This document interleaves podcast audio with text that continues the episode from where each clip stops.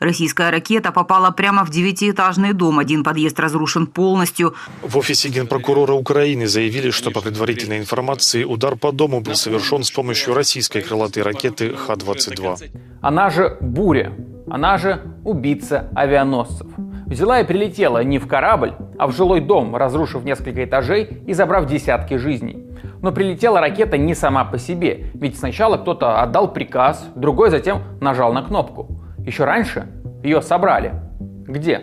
Сделано в России на концерне «Алмаз Антей». Это предприятие является одним из ключевых в системе российской власти и армии. Здесь создают некие секретные ракеты.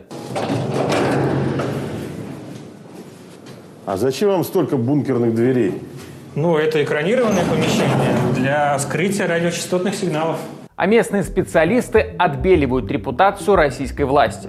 Например, вот, малазийский Боинг сбила Украина. Таким образом, версия Международной комиссии о том, что ракета направлялась к Боингу со стороны села Снежное, была опровергнута натурным экспериментом на реальных моделях. Впрочем, зарплаты на предприятии не такие сказочные, как их доклады. Скажем, ставка инженера сейчас в районе 40-55 тысяч рублей. И это после того, как государство с началом войны увеличило зарплаты чуть ли не в два раза очень многие компании указывают именно как раз то, что да, они там сертифицированные IT-компании или, или то, что у них есть отсрочка а, от там, мобилизации.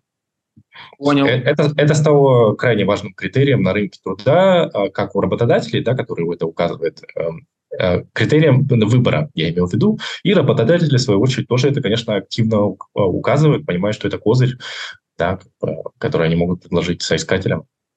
Например, вместо лишних пяти тысяч. Ну, условно, грубо говоря, наверное, можно и так сказать. А вот московский машиностроительный завод «Авангард», о котором с восторгом рассказывают на «Арти». Здесь требуется не только высокая квалификация, но и сосредоточенность. 60% работников этого цеха составляют женщины. Возможно, потому что им присущи природные усидчивость и собранность. Тонкость и чувствительность пальцев тоже немаловажный фактор – Тут шутят девушки-монтажницы, мотают нервы ракетам. Тут зарплаты около 50 тысяч рублей. Это в два раза ниже средней зарплаты по Москве, которую нарисовал Росстат. Нет, не подумайте, мы не призываем повысить оклад людям, штампующим ракеты. Скорее, разобраться, какие проблемы у российского военного производства есть сейчас и как это может повлиять на войну. Скажем, телепатриоты уже придумали, как решить проблему с мотивацией. А что если э, призывать не только э, контрактников, призывать инженеров на ВПК. Любопытная ситуация на Уралвагонзаводе. Он входит в госкорпорацию Ростех Сергея Чемизова. Здесь, в Нижнем Тагиле, работники трудятся в три смены, как и большинство предприятий Челябинской области. И нагрузку не получится распределить по другим российским производствам. Если, грубо говоря, терминаторы БМПТ, вот новое изделие, которое в российскую армию, то тоже собираем здесь все. То есть, ну нет других цехов. То есть в стране один-единственный сборочный конвейер, серийно, который может производить танки и специзделия, инженерной техники, новейшие изделия. Это именно здесь, в Нижнем Тагиле. Это слова одного из инженеров Уралвагонзавода. С 24 февраля в России не были открыты новые сборочные линии. Это значит, что только Уральский завод может создавать новую технику. Именно поэтому на фронте появляются фотографии танков даже без динамической защиты, что означает почти стопроцентное пробитие танка с помощью выстрела из РПГ-7, уже не говоря о более современных ПТРК.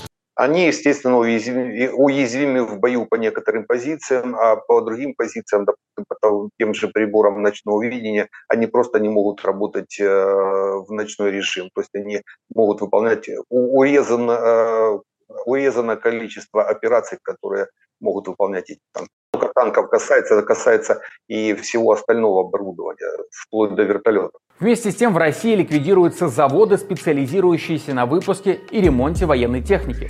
Так случилось с АО «Спецремонт». Он должен был модернизировать аж 22 тысячи единиц военной техники. Итог – концерт банкротят, а 12 миллиардов рублей просто растворяются. Художественный фильм но речь не про отдельный концерт, а про целый список предприятий. Их набралось почти два десятка. Это подталкивает к двум выводам. У Минобороны есть проблемы с ремонтом техники. И несмотря на новую должность Мишустина, тотальной мобилизации промышленности в России нет.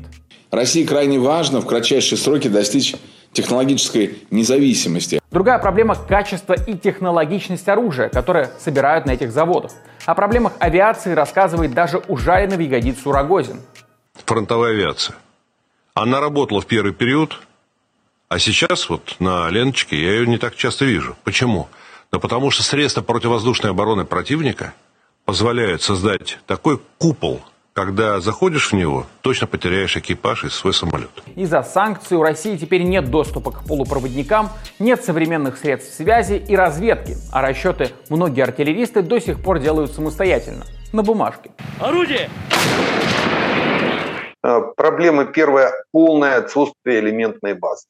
То есть э, они не могут делать микросхем, они не могут делать определенных высокоточных э, оптических приборов и все, все, что с этим связано. И еще большая проблема россиян, особенно сейчас она уже начинает скрываться, ту элементную базу, которую ну, они показывали как свою, в конце концов, на поверку оказывалась элементной базой зарубежных стран. Э, которым сейчас допуска нет. Все эти факторы указывают на уязвимость России в этой войне, особенно если бункерный главнокомандующий действительно захочет снова взять Киев. Варшава – это слишком просто. От Москвы до польской столицы всего 1300 километров. Танк Т-90, например, если не прибегать к помощи транспортной авиации, войдет в пригороды меньше, чем через сутки после начала марша. Но судя по новым поставкам Запада, они к этому сценарию относятся серьезно и готовы помогать Украине до конца. Впрочем, несмотря на все проблемы военной промышленности, примитивных ракет Россия может произвести еще очень много. И как следствие нанести новые удары по жилым домам и детским площадкам. И уж точно не закончатся пропагандисты, которые будут оправдывать в эфире этот террор. Кто знает, в каких уголках света этим ракетам суждено надежно защищать людей от авиаударов, но на заводе «Авангард» нас заверили, что их ракеты всегда бьют точно в цель.